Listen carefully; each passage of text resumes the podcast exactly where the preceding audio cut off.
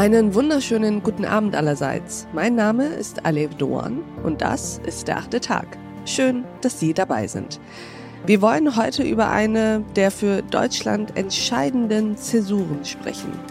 Wenn in diesem Jahr das letzte Kernkraftwerk abgeschaltet werden wird, dann besiegelt das zum einen ja den Atomausstieg Deutschlands, aber auch ein historisches Kapitel dieses Landes, von dem man sehr viel lernen kann.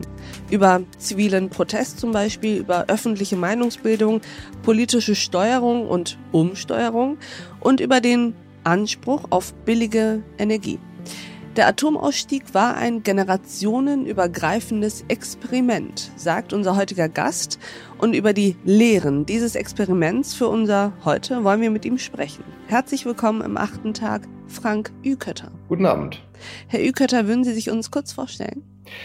Ich bin Historiker. Ich äh, arbeite an der Universität Birmingham in Großbritannien und beschäftige mich mit Umwelt- und technikhistorischen Themen aller Art. Und ich habe ein Buch geschrieben, Atomare Demokratie, eine Geschichte der Kernenergie in Deutschland, speziell aus diesem Anlass, äh, dass der Atomausstieg ansteht und wir mal darüber nachdenken sollten, was das alles mit uns gemacht hat.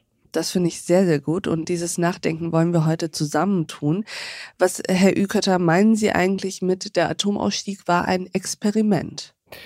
Ja, der Atomausstieg, auch der Atomeinstieg sind beides Experimente zum doppelten Sinne. Einmal der Einstieg in äh, Atomkraft, äh, was man sich darunter vorgestellt hat in den 50er Jahren, als so die ersten Wahrheitenstellungen erfolgten, war was ganz anderes als das, was herauskam. Aber auch ein Experiment, weil die Stro mit oder Strom erzeugen wie jede Infrastrukturentscheidung über Grundfragen, über gesellschaftliches Zusammenleben, über Entscheidungsprozesse, wie äh, kommt man zu legitimen Entscheidungen aufwirft. Und mhm. ja, die Demokratie, die da in den 50er Jahren sich auf den Weg macht, ist eine ganz andere Demokratie als die, die wir heute haben. Wie war das bei dem Ausstieg? Also während dieses Prozesses, den Sie ja recht intensiv verfolgt haben und jetzt auch äh, in Ihrer Recherche nochmal rekapituliert und analysiert haben, Gab es da einen Moment, an dem Ihnen klar war, okay, wir werden aus der Kernenergie aussteigen?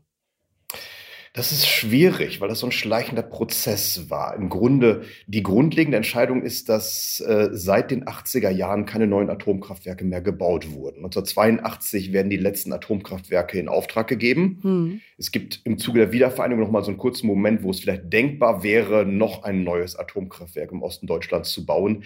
Danach gibt es eigentlich keine ernsthafte Initiative mehr, äh, innerhalb der deutschen Grenzen ein Atomkraftwerk zu bauen. Warum nicht? Weil man genug hatte oder was war das eigentlich damals für ein Signal? Oder welches Signal haben Sie da rausgelesen?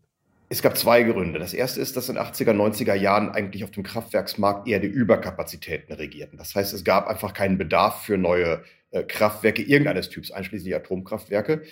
Das Zweite, was sich da herausstellte, ist, Atomkraft ist schon ziemlich teuer und ziemlich kompliziert. Das ist sozusagen der Lerneffekt seit den 50er Jahren. Das war mal eine Zukunftstechnologie und dann stellte sich eben heraus, anders als bei anderen Zukunftstechnologien wie Gentechnik oder Computertechnologie, es gab nie diese Effizienzsprünge, sondern im Gegenteil, es wurde immer teurer. Und vor allem ist Atomkraft extrem kapitalintensiv. Wenn man ein Atomkraftwerk baut, hat man Kapital auf Jahrzehnte fest, kann darüber nicht verfügen, kann auch nichts anderes machen als Strom erzeugen damit.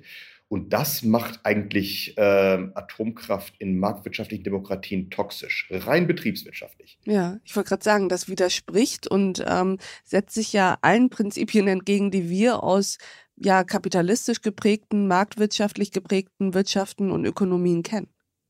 Ja, das ist so ein bisschen die Verengung, die sich bei uns etabliert hat seit der nuklearen Kontroverse, die ja seit den 70er Jahren ein politischer Dauerbrenner ist, dass wir uns dann gewöhnt haben, das ist eine Diskussion über Angst, über nukleare Gefahren. Natürlich, die gibt es auch, aber es gibt eben auch eine ganz kalte betriebswirtschaftliche äh, Sicht darauf und ob ein Atomkraftwerk sich rentiert. Es gibt da eine Zäsur, die, glaube ich, in der deutschen Atomdebatte gar nicht so richtig angekommen ist. Das ist die Binnenmarktrichtlinie über den Strommarkt der Europäischen Union Mitte der 90er Jahre mit denen die Gebietsmonopole der großen Stromkonzerne fallen, es eine Konkurrenz gibt. Und ab diesem Moment ist eigentlich Atomkraft überall im europäischen Binnenmarkt toxisch. Es kann nur noch ein Atomkraftwerk gebaut werden, wenn es ganz massive staatliche Subventionen gibt. Was meinen Sie mit toxisch? Toxisch im Sinne von, es gibt einfach bessere, äh, günstigere, betriebswirtschaftlich attraktivere Möglichkeiten, Strom äh, zu erzeugen. Ähm, also diese riesigen äh, Investitionen, ein Atomkraftwerk mit äh, mehr als 1000 Megawatt Nennleistung kostet, so in der Größenordnung 20 Milliarden Euro. Das Geld ist fix. Äh, das Geld muss ähm, über einen sehr langen Zeitraum erst wieder reingeholt werden. Ähm, da guckt jeder Manager drauf und sagt, gibt es da nicht was Besseres, was uns weniger äh, Kapital festlegt, etwas, was mehr Flexibilität erläutert. Das ist der eigentliche Grund, warum Atomkraft überall im Europa, Russland mal ausgenommen, äh, sich im Niedergang befindet. Es, ist, es rechnet sich einfach nicht. Aber ja. natürlich, eine Industrie im Niedergang ist was anderes als ein geregelter Atomausstieg. Ja. Ich habe das Gefühl, dass dieses Erklärmuster gar nicht so vielen Leuten bewusst ist. Manchmal habe ich das Gefühl, ob wir mh, hm, die vergangenen Jahrzehnte so ein bisschen verklären, nach dem Motto, in den 70ern, da gab es die ökobewussten Hippies und es hat sich so eine Art ähm, Meinungsbildungsprozess entwickelt, der in Richtung Atomausstieg ging und dann kam Fukushima und dann wurde ausgestiegen. Und was Sie ja jetzt erklären, sind eher relativ betriebswirtschaftliche Gründe.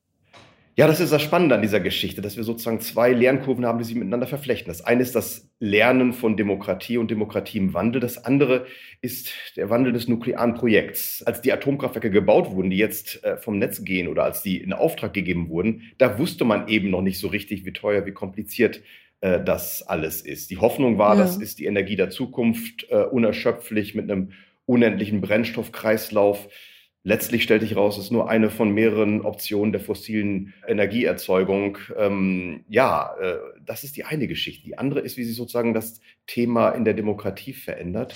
Das ist total spannend, ja. Denn äh, daraus ließe sich ja ableiten, dass wir gewissermaßen äh, so ein bisschen äh, partizipative Demokratie äh, am Thema Atomenergie in den 70ern angefangen haben, so richtig einzuüben.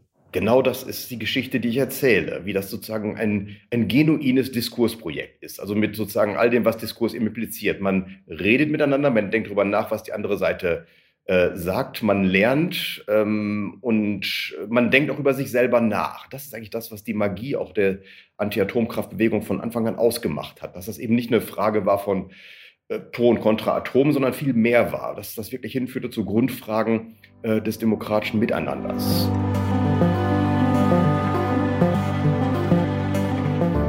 Und dieses Gespräch geht natürlich noch weiter.